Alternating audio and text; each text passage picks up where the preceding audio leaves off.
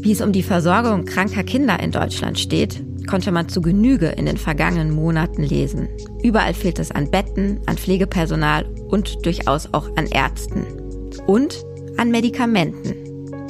Die Kinderheilkunde und die Versorgung kranker Kinder ist besonders zeitintensiv und braucht nochmal ganz besondere Fürsorge und Hingabe. Und das ist leider in Deutschland zurzeit nicht immer oder zumindest nicht immer und überall so gegeben. Manchmal braucht es deshalb ein ganz besonderes Engagement, um kranken Kinder das zu geben, sie so versorgen zu können, was sie brauchen. Die Initiative Bärenfamilie ist eine davon. Ihr Engagement begann im Jahr 2012 mit einer einzelnen Kinderintensivstation, der Bärenstarkstation in Darmstadt.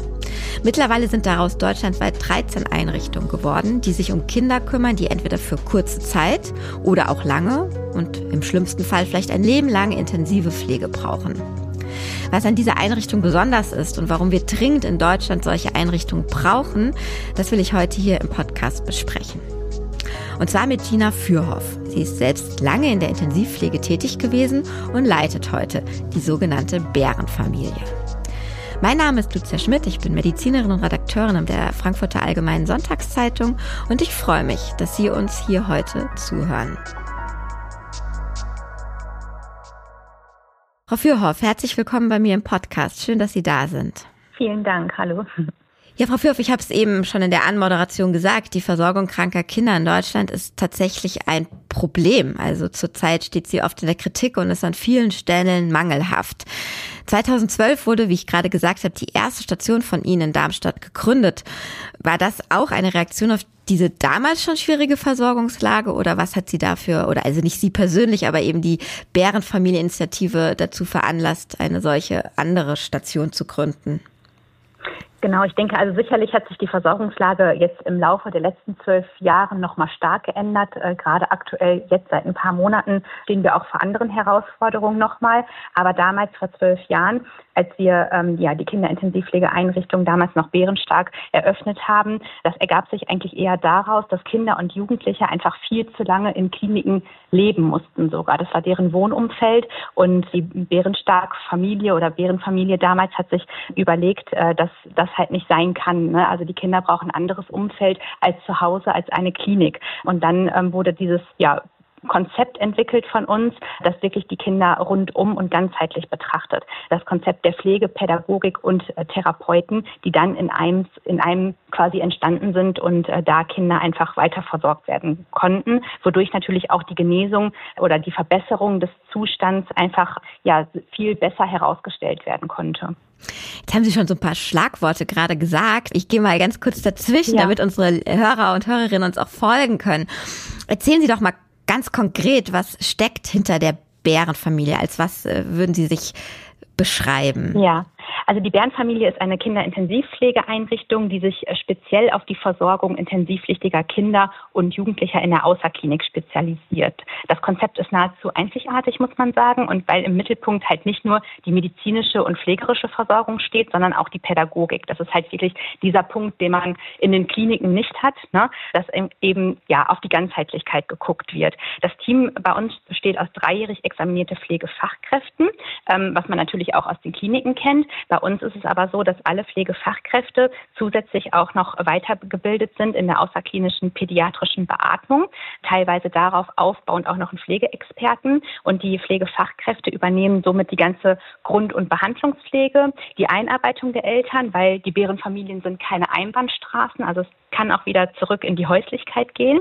Die übernehmen natürlich noch die ganze Notfallversorgung und sind 24 Stunden am Tag da. Dazu haben wir aber auch das pädagogische Personal. Ja, und das ist wirklich der Punkt, wodurch wir uns am meisten abgrenzen, muss man sagen. Ähm, die pädagogischen Fachkräfte sind entweder Erzieher, Heilerziehungspfleger. Wir haben aber auch wirklich viele äh, mit einem Bachelorabschluss in der Pädagogik. Und die Pädagogen sind wirklich für die Förderung und Forderung der Kinder zuständig. Also jedes Kind bei uns erhält einen individuellen Förderplan und Wochenplan, wo Angebote wie Einzelangebote, Gruppenangebote drauf sind, wo aber wirklich auch Therapieziele festgelegt werden werden und einfach individuelle Ziele entwickelt werden. Manchmal ist es sogar schon einfach das Ziel, was für uns jetzt vielleicht äh, gar nicht so nachvollziehbar ist, aber Nähe zulassen. Gerade äh, aus diesem Grund, dass halt viele Kinder lange im Krankenhaus auf Intensivstationen gelegen haben, ist das für die schon wirklich so eine große Hürde, einfach Nähe zuzulassen, dass das äh, ja tatsächlich auch, ich sag mal, trainiert wird bei uns. Ne? Mhm. Dazu kommen dann auch noch die ganzen Therapien, die wir extern durch Therapeuten haben, die Physiotherapie, Ergotherapie und äh, Logopädie, die dann zusätzlich wirklich auch noch durchgeführt wird. Und besonders ist natürlich, dass die Eltern, ähm, ja, ich sag mal, rund um die Uhr auch bei uns sein dürfen. Grundsätzlich können wir die Eltern nicht mit aufnehmen, aber die Zeit, die die Eltern dann bei uns haben, können die wirklich als Familienzeit nutzen. Ich will gerne gleich nochmal ein bisschen ganz konkrete Beispiele hören, was Sie da eben in der Pädagogik oder ähm, auch in anderen äh, Dingen mit den Kindern machen. Aber vorneweg die Frage, was sind das denn für Patienten und Patientinnen, die Sie da versorgen? Von welcher Altersgruppe? Sie haben gesagt Kinder und Jugendliche, aber beginnt das irgendwie wirklich mit praktisch Neugeborenen? Und was haben die für ein, ein Leid? Genau, also wir nehmen äh, wirklich äh, Kinder von ja ein paar Wochen teilweise schon auf. Also wir haben immer mal wieder äh, wirklich neugeborene Kinder, die wir aufnehmen, die direkt nach der Diagnostik in der Klinik zu uns kommen. Bis zum 18. Lebensjahr versorgen wir. Und alle Kinder sind intensivpflichtig und haben sehr hohen Bedarf an Behandlungspflege. Also es sind wirklich viele Kinder dabei, die invasiv beatmet werden oder intermittierend Beatmung ähm, erhalten, Masken beatmet sind oder auch nur eine Atemunterstützung wie ein Highflow haben, aufgrund von zum Beispiel Muskel Erkrankungen oder Gendefekten. Zusätzlich haben wir auch noch ja, Patienten, sage ich mal, die ähm, ein starkes Krampfleiden haben. Auch die haben wir häufig bei uns, äh, weil die natürlich von jetzt auf gleich auch stark in Notfallsituationen rutschen können und da einfach wirklich schnell auch interveniert werden muss. Was wir auch noch haben, sind die palliativen Versorgungen. Also Kinder, die palliativ bei uns versorgt werden, müssen nicht nochmal ins Krankenhaus übergeleitet werden oder müssen in ein Kinderhospiz, sondern das führen wir bei uns auch durch und haben da natürlich dann unser Netzwerk von Palliativärzten mit im Team. Mhm. Jetzt haben Sie vorhin schon mal so ein Beispiel genannt, eben Nähe zulassen. Ähm, es ist jetzt wahrscheinlich schwierig, einen Tag, äh, der ganz allgemein für alle gilt, aufzuzeigen. Aber was mich noch interessiert würde, erzählen Sie doch mal einfach ganz praktisch aus dem Alltag. Was passiert da den Tag über? Was gibt es ähm, neben Nähe zulassen für ganz konkrete pädagogische ja, ähm, Angebote? Gibt es da auch Kinder, die wirklich versuchen, also oder können, kann man mit denen spielen? Können die vielleicht sogar versuchen, irgendwie wissbegierig eine Kleinigkeit zu, ja, zu, zu lernen? Also erzählen Sie mal so einen in Anführungszeichen typischen Alltag-Tag. Ja, also bei uns ist es ähm, so, und das ist auch wichtig, das zeichnet uns aus, dass wir nicht irgendwie morgens um 8 Uhr alle Kinder fertig gewaschen mit dem Gewicht haben müssen. So sage ich das immer ganz salopp, wie das so in der Klinik ist, wie man das kennt. Ne? Um 8 Uhr ist Visite und alle Patienten müssen fertig sein, weil der Chefarzt dann reinkommt. Genau so ist es nicht. Die Kinder wohnen bei uns, das ist deren Zuhause und deswegen passen wir uns an den Rhythmus der Kinder an. Das ist erstmal ähm, ganz wichtig, sodass man wirklich auf ja, die Bedürfnisse auch eingeht. Wir haben manche Kinder, die sind Frühaufsteher, das ist total in Ordnung, dann werden die früh fertig gemacht, aber wir haben auch wirklich Kinder, die bis 10, 11 Uhr ihre Ruhe brauchen und dann ist das auch in Ordnung. Also die morgendliche Versorgung ist ganz individuell und dann, sobald die Kinder versorgt sind, fängt eigentlich schon ja der Part der Therapien an. Entweder kommen dann, wie gesagt, die externen Therapeuten, die dann Physiologe oder Ergotherapie durchführen oder die Pädagogen ähm, stellen das Förderangebot dann auf. Meistens muss man sagen, wird eigentlich die ganzen pädagogischen Angebote bei uns in den großen Aufenthaltsraum durchgeführt weil wirklich wir auch viele Gruppenangebote haben. Auch wenn man meint, dass unsere Kinder vielleicht nicht ähm, alles mitbekommen, machen wir aber trotzdem alles, was man auch mit gesunden Kindern macht. Das heißt, wir zum Laternenfest basteln wir Laternen, zu Weihnachten bemalen wir Weihnachtskugeln. Im Frühling gehen wir raus, äh, gehen mit den Kindern Eis essen. Also die sollen wirklich möglichst alles mitbekommen oder gehen auf die Kirmes, auf die, äh, auf einem Karussell, wenn es möglich ist. Also ähm, wir machen wirklich alle Dinge, die man auch so mit seinen gesunden Kindern machen würde, damit man einfach wirklich auch die Gemeinschaft hat und die Kinder einfach wirklich eine schöne Lebenszeit haben. Also bei den oder in unseren Bärenfamilien steht wirklich das Leben im Mittelpunkt und wird dann natürlich ganz individuell angepasst. Manche Kinder aber zum Beispiel ähm, reagieren mit ihren Herzfrequenzen. Das heißt, äh, da kann man auch sehen, okay, macht ihnen das Angebot gerade Spaß oder wollen die vielleicht doch eher ihre Ruhe haben? Das kommt ja auch immer mal wieder vor, sodass dann eher ruhigere Angebote stattfinden, wie zum Beispiel eine Leserunde oder ja einfach äh, Massagen oder wir machen Dufttherapien. Jede Einrichtung von uns hat auch immer einen Snuselraum. Das ist so ein Entspannungsraum. Da kann man die Kinder einfach mal weg von der ganzen Reizüberflutung holen und diese Räume kann man mit verschiedenen ähm, ja ich sag mal so, Bildern ausstatten, was an die Wände projiziert wird mit verschiedenen Düften. Wir haben in ganz vielen Einrichtungen auch Klangbetten, sodass die Kinder sich da auch wirklich speziell auf eine Art Therapie einlassen können. Um die Mittagszeit ist es dann so, dass sie dann auch wirklich ihre äh, Bettruhe brauchen, sag ich mal. da ist dann auch die Übergabezeit und danach geht es dann weiter. Da stehen dann auch wieder Therapien an, zusätzlich zu den Therapien, die wir äh, von uns aus quasi ähm, durchführen haben wir noch den Bärenstark e.V. Das ist ein Verein, der auch damals vor zwölf Jahren schon gegründet wurde, ähm, wo wir natürlich auch Spenden sammeln, darauf angewiesen sind und unsere Kinder dazu nochmal zusätzliche Therapien finanziert bekommen, wie zum Beispiel die tiergestützte Therapie, also die Hundetherapie. Das haben wir in fast allen Einrichtungen. Dann haben wir noch die Clown-Doktorenvisite, Musiktherapie. Also das ist wirklich ja weit gefächert, sage ich mal. Die Eltern kommen natürlich auch zusätzlich noch ähm, häufig zu Besuch, lassen sich einarbeiten von uns, sodass die Eltern und Kinder natürlich dann am Tag auch die Familienzeit äh, genießen. Und ja, zum Abend hin ist es dann auch so, dass jedes Kind ein individuelles Abendritual hat, was dann auch durch die Pädagogen noch begleitet wird und dann so langsam die Nachtruhe eingeläutet wird. Ja. ja, wenn man Ihnen zuhört, das sind ja wirklich wahnsinnig viele Angebote, viel Manpower dahinter, viel Ideen. Wir wissen alle, ähm, unser Gesundheitssystem hat überall Geldknappheit. Da fragt man sich natürlich sofort, wie finanzieren Sie das? Also zahlen das tatsächlich die Kassen oder ist das dann nur möglich, wenn die Eltern zahlen oder ist das eben über diesen Verein, den Sie gerade genannt haben, äh, weitestgehend abgedeckt? Ja, also der Tagessatz, sage ich mal, also die ganze Unterbringung bei uns in den Intensivpflegeeinrichtungen, das äh, übernimmt die Krankenkasse. Also das zahlen die komplett. Dafür ist natürlich die Voraussetzung gegeben, dass das Kind wirklich intensivpflichtig ist. Also das ist halt schon so, ja, das ist jetzt, ich sag mal, Kinder, die jetzt nicht so stark beeinträchtigt sind, dann auch tatsächlich durch das Raster fallen würden und die Krankenkassen das nicht zahlen. Aber bei intensivpflichtigen Kindern bezahlt das komplett die Krankenkasse. Und die ganzen zusätzlichen Therapien, die werden wirklich von unserem äh, Bärenstark e.V. Äh, finanziert. Das ist ja was, was darüber quasi gesteuert wird. Mhm. Jetzt haben Sie gesagt, es geht bis 18 Jahre. Es ist in der Kinder- und Jugendmedizin oft ein Problem, dass gerade chronisch kranke Kinder oder, ähm, also die müssen gar nicht so schwer krank sein wie jetzt Ihre Patienten, aber insgesamt ist ein Problem ist, diese kranken Kinder dann in die Erwachsenenmedizin überzuleiten. Die fallen dann nicht selten in so ein Versorgungsloch. Wie ist das bei Ihnen? Was passiert mit einem 18-Jährigen oder einer 18-Jährigen, die lange bei Ihnen gelebt hat, die vielleicht auch jetzt keine lebenslimitierende oder zumindest nicht bald lebenslimitierende Erkrankung hat, ähm, wo können die dann hin? Ja, also die Bärenfamilie, die fällt ja quasi unter dem Dach von der Opsio. Die Opsio ist unser großes Unternehmen und darunter befinden sich ganz viele ähm, Kinderintensivpflegeeinrichtungen. Das sind immer die Bärenfamilien, aber auch Erwachseneneinrichtungen, ähm, Erwachsenenintensiv-WGs, sodass wir da wirklich äh, sehr gut aufgestellt sind, muss ich sagen. Und wir aus diesem Grund in der Opsio kein Versorgungsloch haben. An allen ähm, Kinderintensivpflegeeinrichtungen Einrichtung haben wir immer Erwachsenen-WGs mit dran, intensivpflichtige Erwachsenen-WGs, wo wir dann die Jugendlichen dann überleiten können. Das hatten wir tatsächlich auch schon häufig, was natürlich einfach auch super gut ist, weil wir die äh, Jugendlichen dann natürlich auch begleiten können, wir immer noch den Kontakt pflegen können, eine gute Überleitung gewährleisten können und immer noch in der Nähe sind. Ne? Und natürlich das auch für die Eltern da einfach viel Sicherheit mit mhm. sich bringt.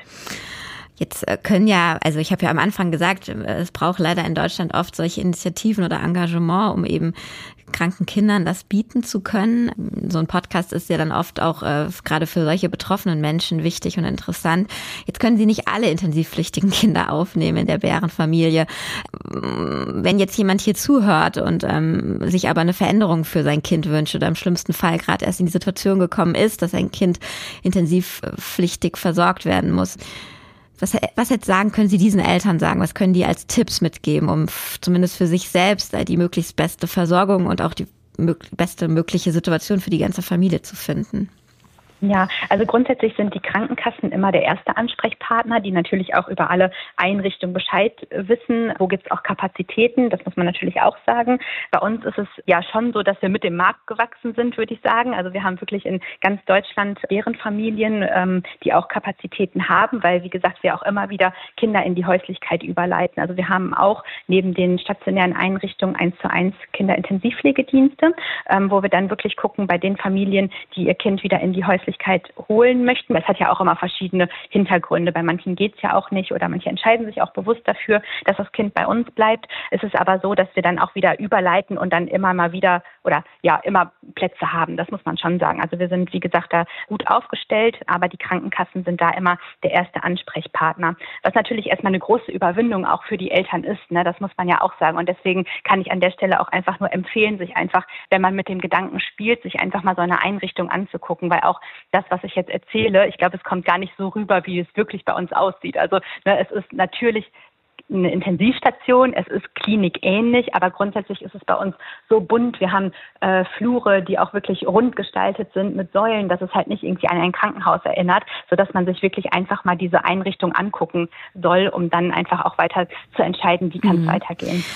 Jetzt ist ja, Sie haben auch eben gesagt, manche Eltern können das auch einfach emotional vielleicht nicht, nicht nur irgendwie wegen Platz oder finanziellen Möglichkeiten. Jetzt haben Sie und Ihre Kollegen ja jeden Tag ähm, mit diesen Kindern zu tun und wenn die lange bei Ihnen liegen, ja auch ähm, wahrscheinlich ein familienähnliches Gefühl entwickeln, so nenne ich das jetzt mal. Ähm, wie, wie, wie kommt man damit zurecht, wenn man doch zumindest für den Außenstehenden ähm, so ein, ein Leid sieht, auch ein Stück weit? Kinder, die krank sind, sind ja auch mal was ganz Besonderes oder merken sie einfach durch das, was diese Kinder bei ihnen erleben, dass das Leid gar nicht mehr so groß ist? Wie muss man sich das vorstellen, wenn man diesem Thema ganz weit weg ist? Ja, ja, das muss man äh, wirklich sagen. Also natürlich ist Nähe und Distanz ein großes Thema. Ne? Also wir haben natürlich auch viel Teamsupervision aufgrund dessen, dass wir natürlich auch palliative Versorgung haben und die Kinder ja wirklich bei uns leben. Das ist natürlich schon ähm, ja einfach wirklich sehr familiär. Zum anderen muss man aber auch sagen, und das ist glaube ich die Besonderheit in der Kinderintensivpflege, dass die Kinder alle oder ich sag mal überwiegend zu 90 Prozent mit der Erkrankung auf die Welt kommen. Das heißt, die Kinder kennen kein anderes Leben und die sind einfach super glücklich. Und dann diesen Verlauf zu beobachten, Teil davon zu sein, das ist einfach super schön. Und ich glaube, das kann man als Außenstehender, glaube ich, auch gar nicht so. Also ich meine, wir kriegen auch immer oft gesagt, oh Gott, wie kannst du den Job machen, Kinderintensivpflege und das ist so hart. Aber wir sehen einfach wirklich das Leben und ähm, wie glücklich die Kinder sind. Das ist für uns äh, wirklich im Mittelpunkt unserer Arbeit und das, glaube ich, holt uns auch immer wieder zurück. Ne? Und das ist, glaube ich, nochmal anders als in der Erwachsenenpflege oder in der Erwachsenenintensivpflege. Die Kinder, die strahlen, die sind glücklich, die nehmen jedes Angebot an und das ist einfach wirklich schön zu beobachten. Ich bin Dr. Falk Stierkart und leite ein medizinisches Versorgungszentrum in Erlangen. Der Job als niedergelassener Arzt ist nicht unattraktiv, aber er scheitert oft schon an der Wurzel. Wenn unser Studiensystem nicht darauf ausgelegt ist, genug Ärzte in guter Qualität auszubilden, wie soll die medizinische Versorgung in Mittelfranken dann gedeckt sein? Die besondere Nähe der niedergelassenen Haus- und Fachärzte ist in Gefahr. Was die Gesundheitspolitik jetzt dringend ändern muss, erfahren Sie auf rettetdiepraxen.de.